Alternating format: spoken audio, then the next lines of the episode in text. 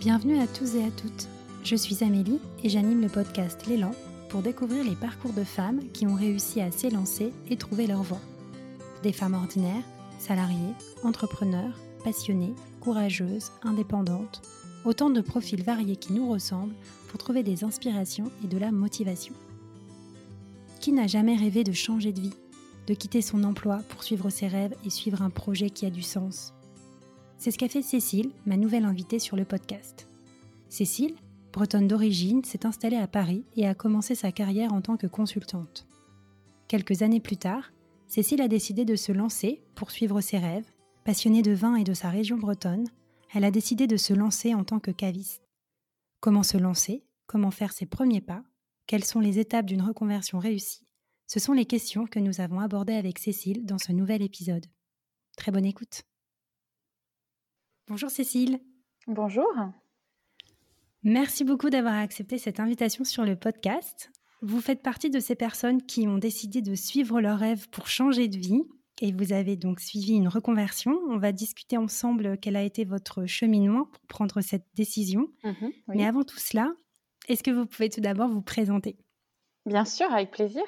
Donc, euh, j'ai 34 ans. Euh, j'ai effectivement euh, changé un peu de vie il y a quelques années maintenant, trois ans. Donc, mon parcours dans les grandes lignes, il est un peu atypique. J'ai fait une école de communication, donc pour travailler dans la communication d'entreprise dans l'idée, chose que je n'ai jamais faite finalement. Donc j'ai fait cette école et puis j'ai vite bifurqué. J'ai fait un stage de fin d'études dans un service communication dans l'aéronautique, puisque c'est une industrie qui m'intéressait. Et puis finalement, j'ai vite bifurqué vers autre chose. C'est-à-dire plutôt la, branche des ressources humaines et précisément la mobilité internationale. Voilà, donc j'ai appris finalement un peu sur le tas ce que c'était que cette branche des, ressources humaines qu'on appelle la mobilité internationale, c'est finalement tout ce qui est relatif à la, à la gestion de, des expatriés d'une structure, d'une entreprise. voilà, donc très intéressant, etc. Et puis finalement, de fil en aiguille, ça m'a amené sur des entreprises différentes, donc donc différentes et pour finir sur l'expérience de travailler dans des cabinets de conseil. donc ma dernière expérience effectivement parisienne, hein, puisque j'ai travaillé pendant bah, 8 ans, 8 ans à Paris. Et effectivement, dernière expérience dans le conseil où j'ai eu ce fameux déclic de, me dire mince, je crois que je suis pas à ma place. et, donc ce choix de, changer un petit peu d'orientation, on va dire. Quoi. Un petit peu beaucoup même. Et avant qu'on justement on revienne un peu plus longuement sur, sur ce déclic et sur ce choix de, reconversion, donc vous avez, parce que vous n'êtes pas parisienne d'origine, ça, vous êtes bretonne? Tout à fait. Donc moi, je suis originaire de la, de la, région rennaise, on va dire, donc bretonne. Donc j'ai grandi à Rennes, j'ai fini mes études à Nantes. Euh, et puis finalement, quand on fait des études de communication, euh, on arrive vite sur la région parisienne puisque euh, intégrer des, services communication, ça se passe souvent dans des structures parisiennes. Donc Paris n'a pas été un choix personnel, j'ai envie de dire, ça a été un choix professionnel. En se disant, voilà, j'ai fait des études qui m'amènent, qui m'amènent à, Paris.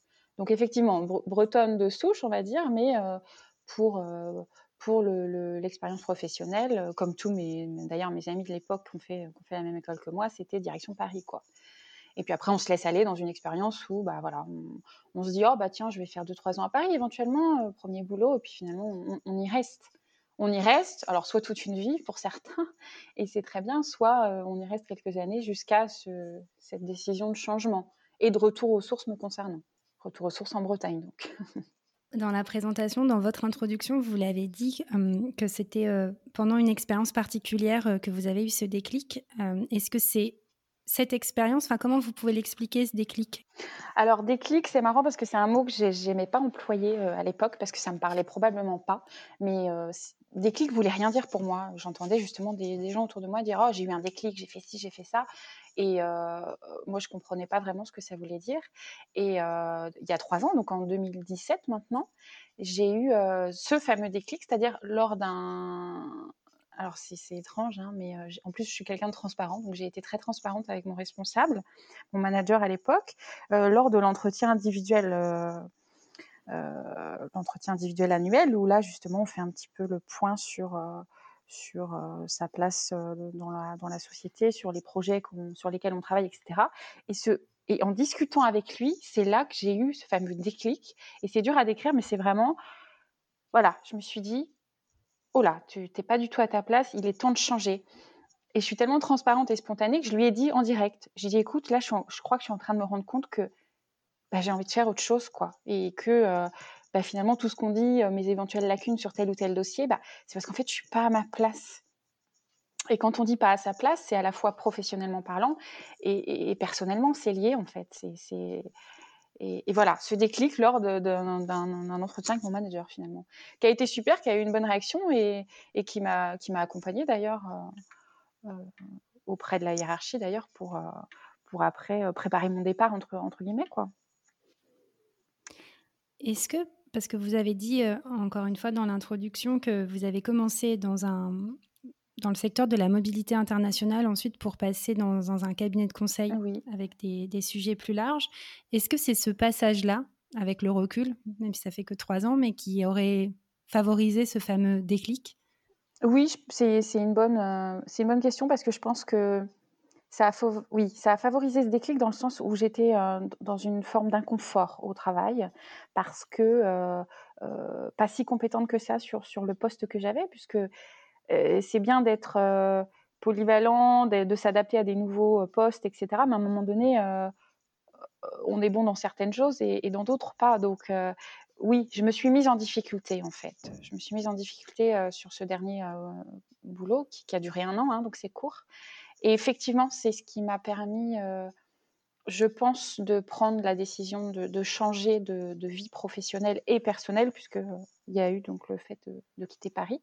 Mais oui, tout à fait. Je crois que c'est une accumulation de choses. Parfois, on garde des, idées en, tête, on les met dans un petit coin de, justement de, sa tête, et puis à un moment donné, elles, ressurgissent. Euh, et, quand on est dans l'inconfort euh, au travail ou, dans sa vie personnelle, je crois que ces, petits, ces petits tiroirs, on les, on les réouvre euh, inconsciemment d'ailleurs. Mais oui, effectivement, effectivement, tout à fait. Et donc, pendant cet entretien annuel avec votre manager, donc, euh, vous en avez parlé, comme vous l'avez dit, de façon transparente. Ensuite, est-ce que vous avez, quand là, vous, vous avez eu cette discussion, est-ce que vous aviez déjà une idée un peu précise de là où vous vouliez aller ou c'était encore très tôt euh? Ça a été très précis, ça a été très précis parce que euh, le déclic a été à la fois bon, il faut que je fasse autre chose là. Je ne suis pas à ma place ici, je suis pas à ma place à Paris, etc. Et l'idée de travailler dans le vin, puisque aujourd'hui je, travaille effectivement dans le milieu euh, du vin. Je suis donc caviste. Et euh, oui, ça, a été euh, comme un flash, vraiment, ça a été très clair dans ma tête. Parce que je crois que finalement, et d'ailleurs j'ai surpris mon entourage quand je leur ai dit que j'allais faire une formation de caviste, parce qu'ils se sont dit, mais qu'est-ce qu'elle nous invente? Qu'est-ce qu'elle, qu'est-ce qui lui prend? Au-delà du fait que je suis épicurienne hein, et que j'aime manger et, la, bonne chair et le vin, d'accord, c'est une chose, mais euh, je les ai surpris parce que euh, c'était nouveau pour eux, sauf que pour moi, ça l'était pas. Euh, ça l'était pas puisque dès l'adolescence, j'ai toujours admiré les gens qui, quand j'entendais sommelier, justement caviste, etc. Ça m'a toujours intriguée et je me suis toujours dit, ça m'a attirée en fait. Et je me suis toujours dit, oh j'aimerais bien travailler dans le vin. J'entendais la sœur d'un ami, oh elle est onologue, etc. Et ça m'a toujours attirée, à vrai dire. Et puis finalement, bah, à un moment donné, on, fait des études qui n'ont rien à voir, et puis et puis on laisse la vie nous, nous porter. voilà, école de communication, on se dit bon bah c'est parti, Paris, j'y vais quoi. Alors que finalement, si j'avais fait peut-être des études de tout de suite dans le vin, ça aurait été très bien. Après, aucun regret, évidemment. Mais, euh, oui, c'est quelque chose qui m'est venu euh, comme quelque chose d'enfoui qui, euh, qui serait réapparu comme ça d'un coup. quoi. Parce qu'au départ, vous n'étiez pas forcément relié à ce milieu viticole. Pas du tout. personne dans mon entourage n'était dans le, dans, dans, dans, le milieu, à vrai dire. Dans quelques, quelques proches restaurateurs, mais, mais pas, pas directement sommelier ou autre, pas directement dans, dans le vin, dirons-nous. Et pas du tout, non, de proches dans, le, dans les domaines viticoles. Enfin, non, non, c'était nouveau pour moi, c'était nouveau.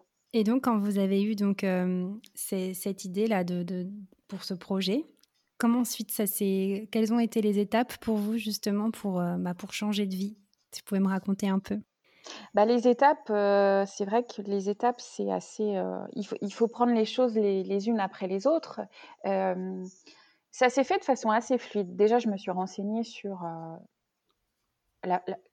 comment, comment, ça, ne s'invente pas. Le, milieu du vin, c'est très complexe. ça, ne s'invente pas. Donc, je me suis renseignée sur les formations à suivre. Je voulais pas non plus refaire trop d'études. Je, me disais que refaire un an d'études, déjà, c'était bien pour mettre le pied, si, vous voulez, dans, le, ce nouveau milieu pour moi, ce nouveau secteur. Et puis en parallèle, il fallait que je réfléchisse à la façon dont je quitte aussi mon travail actuel et, Paris, parce que je ne pouvais pas non plus. Euh, c'est bien de vouloir changer de vie, mais il faut faire les choses de façon raisonnable et pas rester non plus sans ressources, etc. Donc voilà, il fallait à la fois que je prépare mon départ de l'entreprise actuelle et que je me renseigne euh, effectivement sur euh, quelle quel, type de formation existait, ce que j'étais à même de, faire en termes de, finances, de durée de formation, de lieu géographique, etc. Euh, puisque mon souhait, c'était de revenir euh, en Bretagne à terme, mais c'est vrai que j'acceptais éventuellement de faire une formation euh, n'importe où en France, finalement, j'étais prête à ça. prête à ça aussi parce que ma vie personnelle me le permettait. J'avais un conjoint à l'époque, mais voilà, on a, on a fait lui-même avait des projets autres, donc on, a un petit peu nos chemins se sont séparés et puis et puis pas d'enfants, donc je crois que en fonction du schéma personnel aussi qu'on a, ça facilite ses choix et, l'acceptation de, changer de ville le temps d'une formation. Et puis en gros, j'ai repéré donc une formation d'un an de, caviste qui, qui, finalement permettait de, voilà, de se mettre dans la théorie déjà, et puis après la pratique. Donc en gros, c'était Rennes ou, enfin Rennes, Vannes ou Vannes en Bretagne, donc euh, mes origines, et euh, ou Marseille. Voilà, les deux formations en gros qui me qui m'intéressaient. Donc j'étais prête à partir un an à Marseille quand même. Hein. Euh, mais rien ne me faisait peur, à vrai dire. J'avais tellement envie de ce changement de vie que j'étais prête à, beaucoup de choses. Et puis finalement, j'ai été acceptée dans cette euh, formation de, de donc ça a été pour moi euh, vraiment l'idéal de à la fois me former sur quelque chose qui, me passionnait, d'être voilà proche de mes bah, de mes proches justement, et puis ce retour aux sources quoi. Donc donc j'ai vraiment pu partir dans de bonnes conditions de mon entreprise. J'ai pu démarrer cette formation et, entre le moment où j'ai quitté Paris et le moment où j'ai démarré cette formation de caviste euh, d'un an, j'ai eu quelques mois pour moi. Et là, je me suis euh, un petit peu testée aussi. Je me suis dit, tiens, attends, euh, tu vas pas rester à rien faire. Donc, j'ai pris ma voiture, je suis partie deux mois faire le tour des vignes. Alors, le tour des vignes, façon de parler, hein, parce que le, les vignobles français sont, vastes, mais je me suis fait un petit périple je voulais me tester aussi. Donc, je suis allée travailler dans la vigne, etc. Euh, j'ai fait des, rencontres superbes de vignerons. Euh, voilà. Et, chaque chose que j'ai pu faire à ce moment-là m'ont vraiment conforté dans le fait que je prenais la bonne direction. Euh, ce côté humain, ce côté, ce côté découverte, ce côté. voilà, mettre les pieds dans la vigne et comprendre. Comprendre d'où vient justement ce qu'on a le plaisir de boire dans une bouteille. Enfin voilà, tout ça, tout était tout était assez incroyable. Et aujourd'hui, voilà, c'est des amitiés qui sont restées. Enfin voilà, c'est tout s'est fait de façon assez fluide finalement, euh, sans crainte, sans crainte parce qu'il y avait vraiment une, envie profonde de, changement et une vraie passion finalement, qui ne fait que grandir euh, encore aujourd'hui. Donc c'est, je me suis vraiment pas trompée quoi. Et à partir du moment où euh, donc vous avez commencé à, à formaliser ce projet jusqu'à le début de votre formation, il s'est passé combien de temps? Il s'est passé, euh, c'est allé assez vite finalement. Il s'est passé, euh, allez, six mois. D'accord. Six mois à peu près, ouais. Et vous disiez tout à l'heure que finalement, euh, dans, le, dans le milieu du vin, il y a plusieurs métiers, aussi bien œnologue, sommelier, même vigneron, caviste. comment, après, votre choix s'est porté sur celui de, caviste?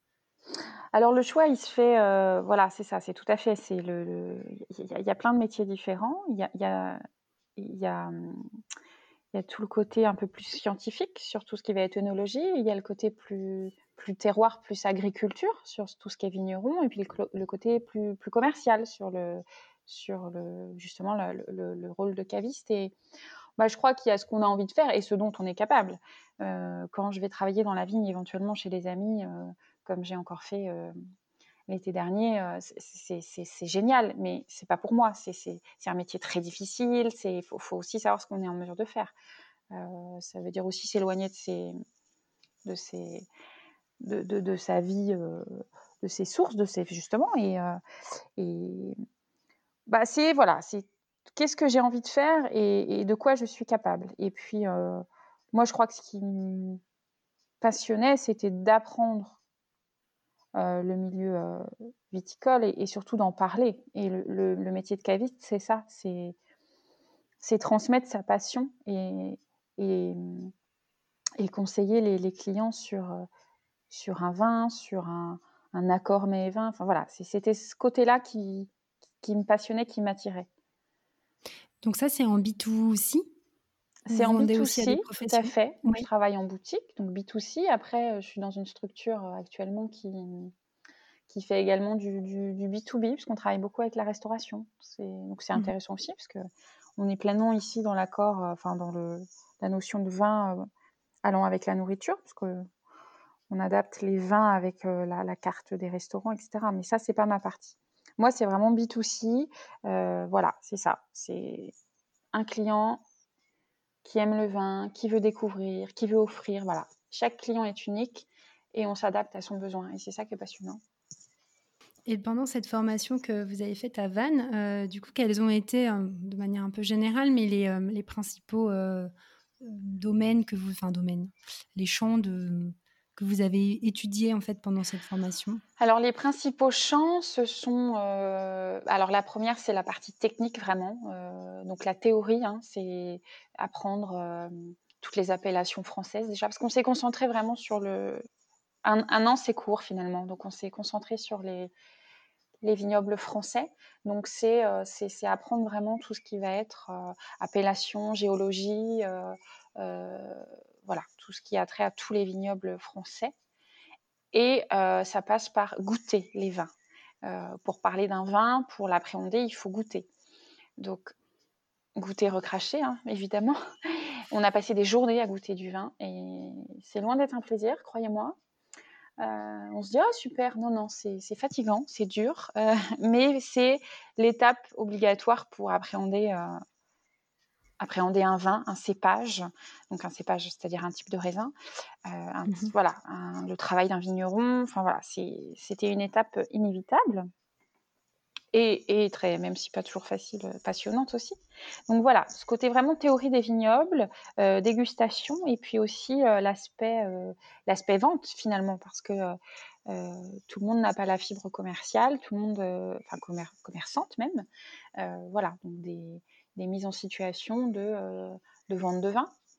De vente de vin. Euh, et puis, troisième grosse matière, c'était la gestion, parce que euh, cette formation s'adressait aussi bien à un caviste qui avait le souhait d'être, enfin, à une personne qui avait le souhait d'être caviste salarié, mais également, et moi, c'est ce que j'avais en tête à terme, d'être caviste patron, voilà, d'être entrepreneur et de créer sa propre boutique puisque moi, l'idée ultime est celle-ci, si vous voulez, c'est d'aller au bout de mon, rêve, en fait.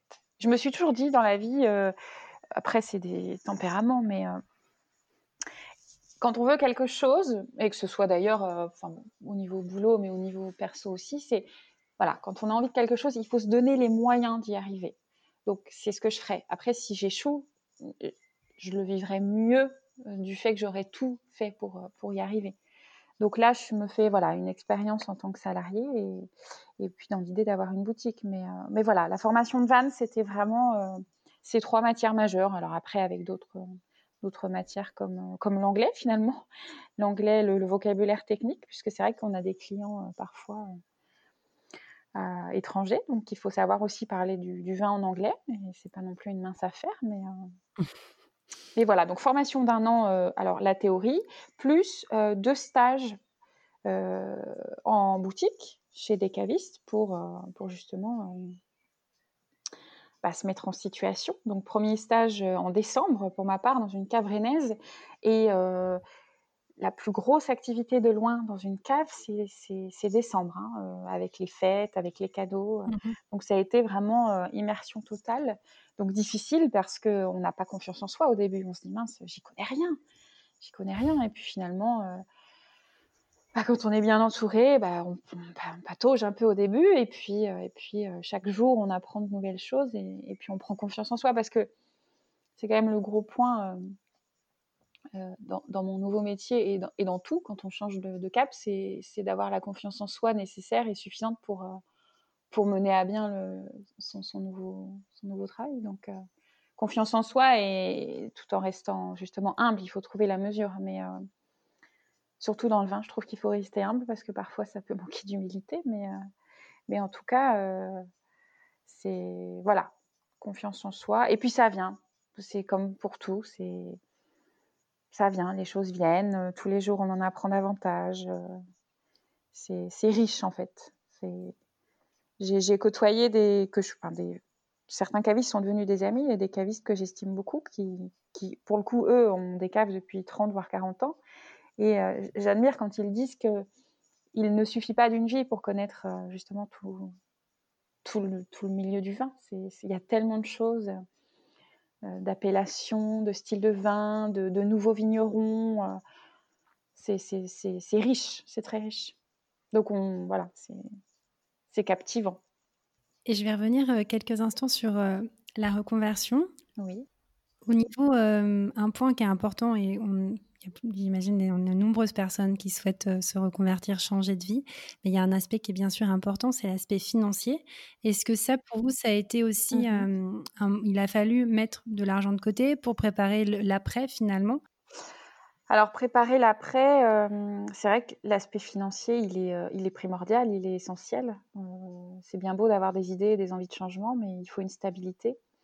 Et j'ai la chance déjà d'être très bien entourée, euh, personnellement parlant. Donc c'est vrai que quand j'ai évoqué à mes proches que je retournais, euh, que je revenais en Bretagne, déjà, voilà, il y a eu la notion de, euh, on va t'héberger au début, on va t'aider, etc. Donc ça joue énormément l'entourage quand on change. C'est quand on est soutenu, ça, ça joue beaucoup. Et puis j'ai eu la chance d'avoir une formation qui m'a été financée par la région Bretagne justement. Euh, donc ça, c'est une grosse chance. Je crois qu'en France, on a, on a des, formations qui sont... Euh, je pense que pour certaines formations, on est vraiment très accompagné. Donc ça, c'était une chance, ma formation donc financée.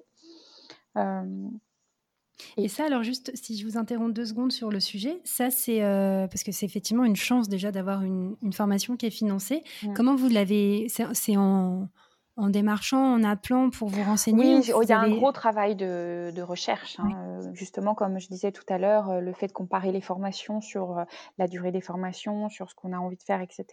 Il y a aussi la notion, il y avait la notion d'aspect financier, combien coûte une formation et surtout, dans quelle mesure elle est prise en charge parce que parce qu'effectivement c'est des formations qui peuvent avoir un coût élevé et, et j'ai creusé oui oui ça a été il y a eu beaucoup de travail de recherche pour vraiment trouver le bon équilibre et la, bonne, combinaison. Mais effectivement, l'aspect financier est, essentiel. Euh, donc le fait que cette formation soit, financée, c'était pour moi euh, très confortable, entre guillemets. Et du coup, de manière plus générale, quelles ont été les plus grandes difficultés que vous avez rencontrées euh, justement pendant ce, moment de, transition? Transition entre quand j'ai quitté Paris et... Oui. Bah, si vous voulez, la difficulté il y, en a pas tellement eu. Je...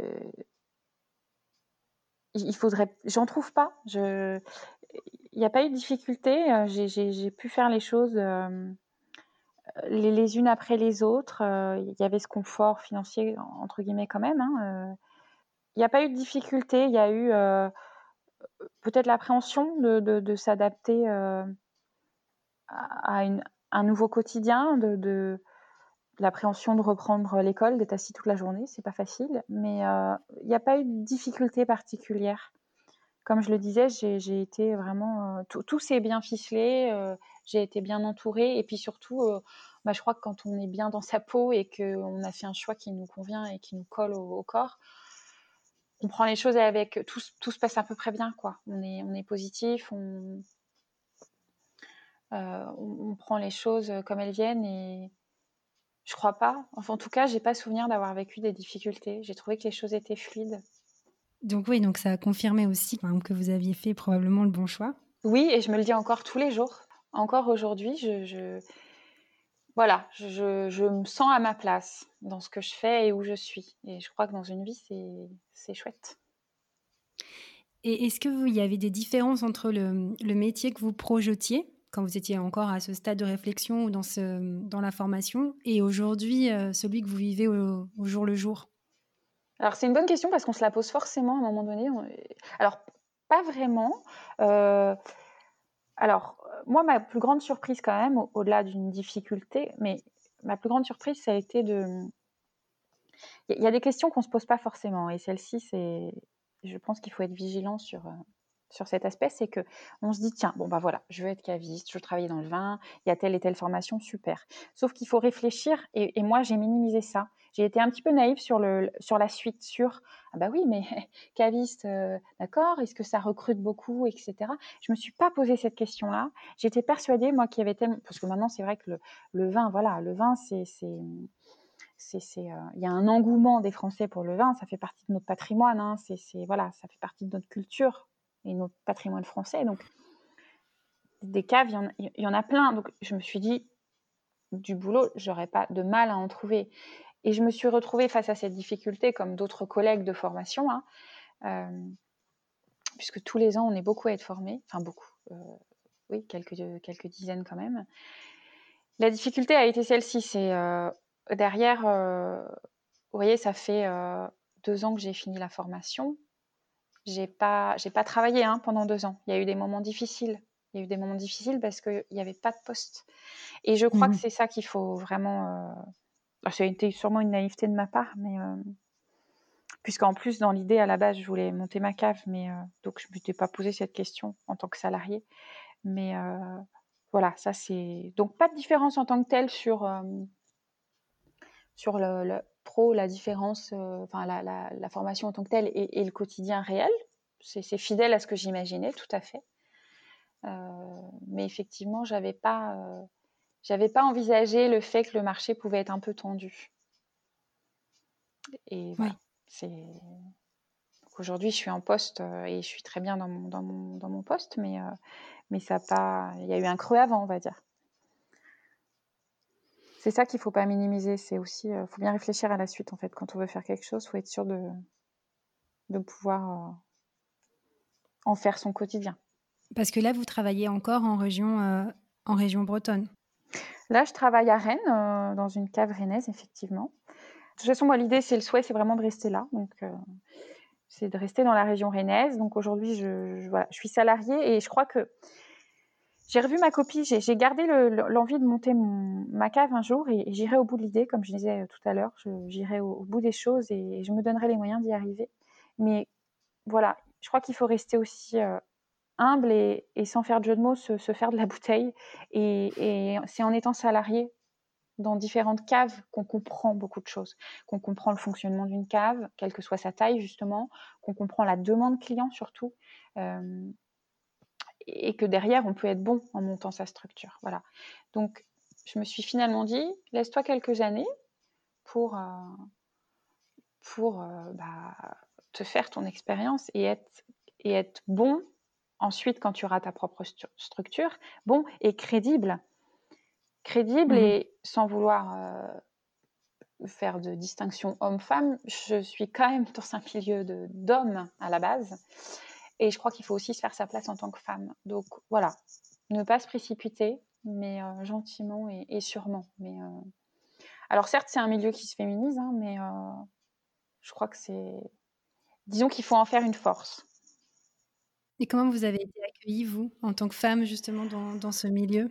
Globalement, plutôt bien, sincèrement. C'est vraiment un métier qui se féminise. Pour preuve, hein, la, la, formation que j'ai suivie, on était 16 dans la promo.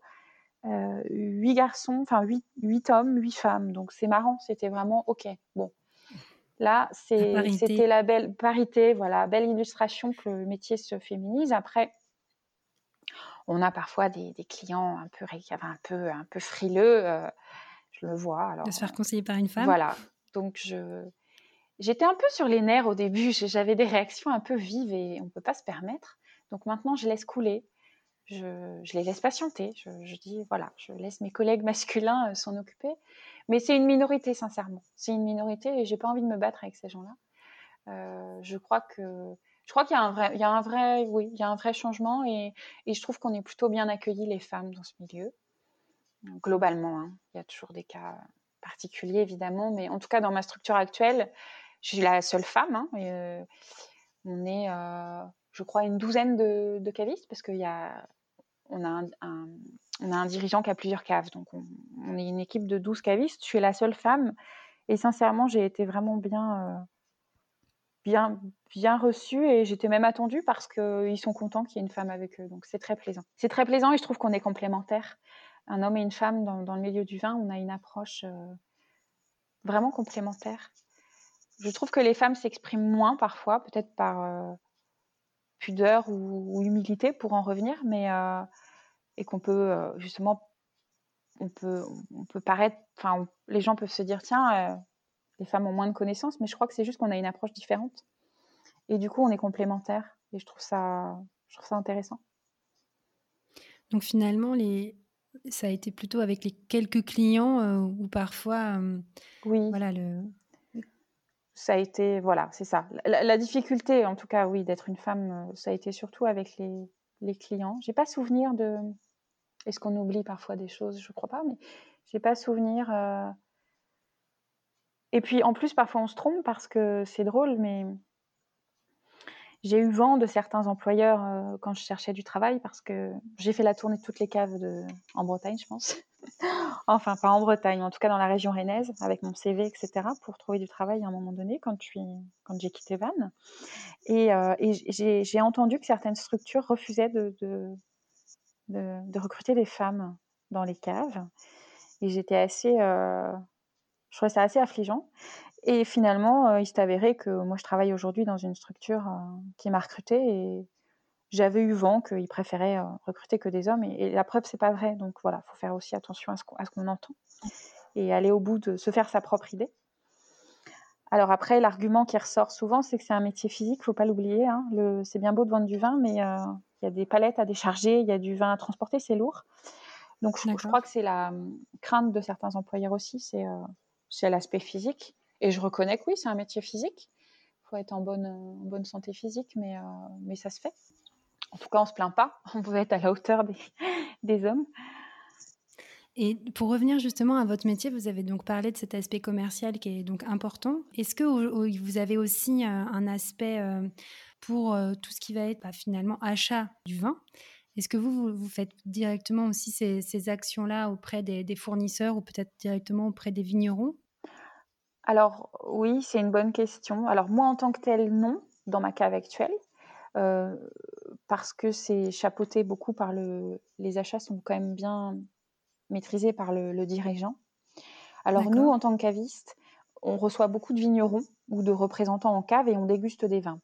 Donc y a, on découvre de belles choses qu'on essaie de, de, faire découvrir aux dirigeants pour qu'ils puissent les choisir et qu'on ait des nouveautés dans une boutique parce qu'à un moment donné, euh, il faut vendre des, nouveautés, il faut faire découvrir. On est toujours dans la transmission, donc il faut faire découvrir de nouvelles, euh, de nouveaux breuvages à ses clients. Donc, dans cette cave actuelle, moi non, mais en règle générale, dans les caves, oui, l'idée c'est de c'est d'être en direct avec, avec des vignerons et, et d'acheter alors moi, je trouve que c'est l'idéal finalement de pouvoir acheter en direct au vigneron. Mmh Après, c'est un, métier où quand on est caviste, on peut travailler aussi avec des agents. Donc un agent, il va représenter plein de maisons de, vins différentes. Et il y, a des agents qui ont, un catalogue exceptionnel. Donc ça, c'est intéressant aussi. Ça facilite, euh, parce que c'est pas facile. Hein, de, c'est bien, enfin, on peut pas faire la tournée des vignobles toujours pour découvrir des, choses. Donc, euh, il y a plein de schémas différents. C'est l'achat en direct au vigneron, c'est via les agents, c'est via des plateformes de, vente de vin. Mais en tout cas, ce qui est épanouissant dans le métier de caviste, c'est effectivement de pouvoir euh, avoir cette, euh, cette maîtrise, un peu ce choix de vin. Parce que c'est nous après qu'on c'est nous qui en parlons aux clients derrière. Donc euh, c'est toujours plus agréable de, vendre un vin et d'en parler quand on l'aime et quand on connaît l'homme qui y a derrière. Parce que c'est vraiment un, on vend, comme diraient certains grands vignerons, on doit vendre du bonheur en fait. C'est ce qu'on vend on vend du vin, on vend. Alors quand on aime ça, évidemment, hein, tout le monde n'aime pas le vin, mais quand on est épicurien et qu'on vient se faire plaisir, et c'est ce que j'adore, c'est voilà un client qui vient qui dit bon bah ce soir je mange tel plat, euh, qu'est-ce qu'on peut mettre avec? Et voilà c'est cette transmission qui est, superbe. Donc ça dépend vraiment des caves effectivement, ça dépend euh, de, ça dépend du fonctionnement des caves. Et est-ce qu'il y a des compétences euh, que vous aviez acquises à, Paris euh, lors de vos précédents euh, jobs qui aujourd'hui vous servent dans votre, euh, dans votre job actuel? Je crois que tout sert. Moi, je pars de ce principe-là. Donc oui, c'est intéressant de, soulever ce point. je pense, déjà, un gros point qui m'a... Je, crois que du fait d'avoir eu plusieurs postes à Paris et, différents postes, ça m'a permis de, de m'adapter à pas mal de choses. Et je crois que c'est ce qui sert énormément, surtout quand on décide de changer un petit peu de, de, vie. C'est on a besoin de s'adapter. Et s'adapter c'est pas toujours facile. Et je crois que vraiment voilà ça c'est le, côté le côté adaptation a été assez enfin ça m'a vraiment voilà ma vie à Paris m'a vraiment appris ça. Et je l'ai vu donc dans cette nouvelle vie. Et oui je crois que je crois qu'on peut faire parfois deux métiers différents mais on en, garde toujours des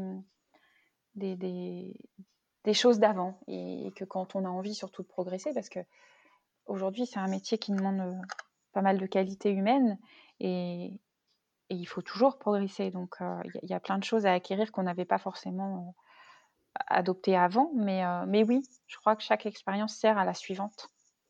Et justement, la suivante, vous en avez parlé tout à l'heure, puisque vous avez quand même le, projet ultime dont vous avez parlé, c'était de monter votre propre cave. À votre avis, Qu'est-ce qui vous manque aujourd'hui pour pouvoir continuer à aller au bout de, ce rêve? Alors, j'ai changé un petit peu mon fusil d'épaule parce que quand j'ai eu du temps, justement, durant les moments où je n'étais pas en poste, j'ai fait une étude de marché. Hein. j'ai construit tout un dossier pour justement me dire bon, alors attends, monter une cave en région rennaise, etc., ou dans une commune limitrophe. j'ai fait toute une étude de marché. J'ai rencontré énormément de personnes qui m'ont. Enfin, ce travail m'a permis de me rendre compte que j'avais un projet un peu ambitieux.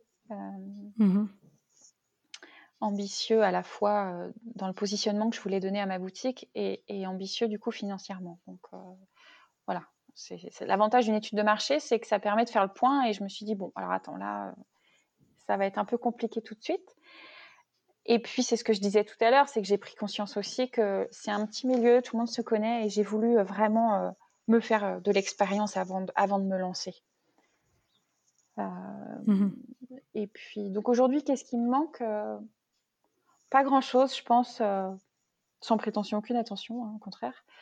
Pas grand-chose parce que j'ai tout pour. je suis. Voilà, j'ai la motivation, j'ai l'envie d'eux, j'ai. Donc là, depuis quelques semaines, je commence tout juste à me redire. et puis le contexte est un peu particulier. Je pense que voilà, on a envie de deux choses et je j'y réfléchis de nouveau, mais en me disant: «Je commencerai, euh, il faut pas avoir les yeux plus gros que le ventre. Mon projet, mmh. mon envie était un peu ambitieuse, voilà, c'est ça. J'avais envie d'une cave avec, euh, tel et tel, euh, je rentre pas dans le détail sur le concept, mais j'avais envie de beaucoup de choses et je vais je vais je vais garder l'idée, mais en réduisant, en réduisant mes idées quand même, et puis, et puis réétudier un petit peu le marché, mais pourquoi pas euh, euh, racheter une affaire et, en faire quelque chose plutôt que de partir sur une création pure.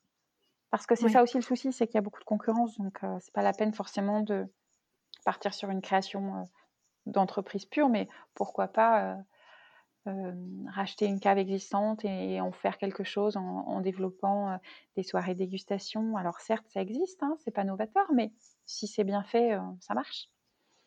Donc voilà, je suis en train de réfléchir au, à la chose actuellement, mais je crois que finalement, il faut arrêter. Enfin, c'est comme, enfin, c'est beaucoup de beaucoup d'entrepreneurs le disent, c'est qu'à un moment donné, il faut arrêter de se poser des questions, il faut se lancer, quoi. Donc, donc, faut se dire que, ok, allez, on a ce qu'il faut, on est prêt, et il faut y aller, quoi. Oui, probablement, ça sera du coup une, autre vie, puisque le métier d'entrepreneuriat, c'est encore autre chose. voilà, c'est ça. C'est encore autre chose, c'est nouveau, c'est oui, oui, tout à fait. Non, bah, je serais ravie de vous interviewer quand euh, vous aurez monté le, monté le projet. Avec plaisir, avec plaisir. J'avais encore euh, quelques petites questions, euh, Cécile, notamment, vous avez parlé tout à l'heure de, de, qualité qu'il fallait que vous, vous aviez quand vous avez vous êtes lancé dans cette reconversion. Quel conseil vous donneriez à des personnes qui veulent se lancer, quel que soit le projet finalement, mais comme vous, pour entre guillemets changer de vie avec le recul? Alors avec le recul, c'est toujours dur parce qu'il y, a quand même cette notion de, de déclic dont on parlait. Je crois que c'est génial de vouloir changer, etc. Je crois qu'il faut être sûr de soi. Enfin, c'est facile à dire, mais il faut avoir une idée suffisamment concrète sur ce qu'on va faire derrière. Euh, bah, les, conseils, c'est de s'écouter et c'est comme je disais tout à l'heure, c'est de se donner les moyens, les moyens d'y arriver et puis, de se lancer. Je crois qu'il faut être un peu courageux, mais, mais ce n'est pas, pas du tout insurmontable. Il faut, alors, les, conseils, c'est de, bien ficeler justement cette transition, c'est d'être vigilant sur euh, euh, choisir le, la nouvelle, le nouveau métier sans se tromper, choisir la formation éventuelle. Euh, voilà, il faut, faut, faire les choses de façon assez rigoureuse, je pense. Et, euh, et je crois qu'il faut aussi beaucoup échanger avec son entourage. Alors, euh, moi, c'est pas forcément mon genre. J'ai tendance à faire un peu les choses dans mon coin, entre guillemets. et ça, je l'ai appris.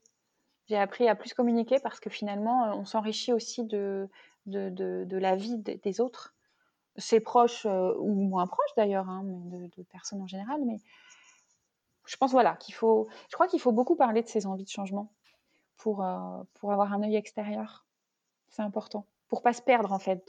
C'était une question que je voulais effectivement euh, aborder, savoir si vous en aviez parlé dès le départ avec vos proches autour de vous de ce fameux projet et si quel retour vous aviez eu? Est-ce que c'était plutôt positif ou plutôt un peu craintif? Mmh. J'ai eu vraiment, j'en ai parlé à mes proches, donc ma famille, mes amis, quelques-uns. Hein, enfin, j'en ai pas parlé à la terre entière non plus, pas au début en tout cas. J'ai reçu un, j'ai reçu beaucoup d'avis. Enfin, les réactions étaient vraiment positives. Après, il y avait une crainte de certaines personnes. on a beau être grand, on a beau être adulte, les parents parfois ont des craintes en se disant oh là là, mais qu'est-ce qu'elle nous fait encore là? mais, euh, mais je crois qu'ils m'ont toujours fait confiance et qu'ils m'ont justement soutenu et encouragé à, parce qu'ils avaient bien vu que ce changement allait faire de moi quelqu'un de plus, de, de, mieux en fait, de mieux dans, mmh dans ses baskets. Euh, et non, j'ai eu que des, c'est hyper agréable d'ailleurs. C'est pour ça que je dis qu'il faut en parler beaucoup parce que il faut se sentir euh, suffisamment entouré et puis il faut qu'il y ait aussi l'adhésion quand même de, certaines personnes. Euh, à la fois dans ce changement de projet, puis à la fois euh, dans un second temps quand on, veut être entrepreneur, là c'est pareil, il faut, faut avoir l'adhésion de certaines personnes. Donc ça a été bien reçu franchement et c'est super agréable d'être entouré. Enfin, c'est ce qui motive d'autant plus. Et encore aujourd'hui, encore aujourd'hui mais même des anciens collègues parisiens, c'est marrant, ou des amis parisiens me disent mais c'est bien, enfin, faut s'écouter parfois, c'est vrai. Mais, euh, mais ça a été, oui, ça a été bien, ça a été bien reçu. Peut-être aussi parce que le milieu du vin, les gens, ça, fait rêver certains, peut-être. J'ai pas choisi le secteur le plus, le plus euh, vilain. enfin, je crois. Hein, Et du coup, j'ai une, une dernière question. Aujourd'hui, qu'est-ce qui vous rend le plus fier dans votre nouveau métier? Ah, c'est pas facile de répondre à ça. Euh, bah, ce qui me rend le plus fier, c'est finalement d'être arrivé là où je voulais être. C'est, c'est, bah, voilà, c'est ça. C'est, je me sens à ma place, donc je suis fière de ça parce que bah, j'ai tous les jours, je me dis que j'ai bien fait de faire ce choix parce que je suis je suis alors je sais pas si fière est le terme, heureuse en tout cas, clairement. Mais oui, fière que ça se soit bien passé et que fière et heureuse d'être, d'être à ma place et et d'être là où, je l'avais imaginé il y, a, il, y a, il y a trois ans. Merci beaucoup Cécile. Merci. Merci, à bientôt. Au revoir. Merci d'avoir écouté ce nouvel épisode. J'espère que ce témoignage vous a donné des envies d'évasion, pourquoi pas des idées de reconversion. Dans les notes de l'épisode, vous retrouverez la formation de caviste qu'a suivi Cécile un article sur la reconversion et la notion de tout plaquer. Toutes les informations sont sur le site du podcast, l'élan.lepodcast.fr. Encore merci d'avoir écouté ce nouvel épisode. Si vous avez apprécié, n'hésitez pas à noter, à partager, à commenter pour donner un nouvel élan au podcast. À bientôt pour un nouvel épisode.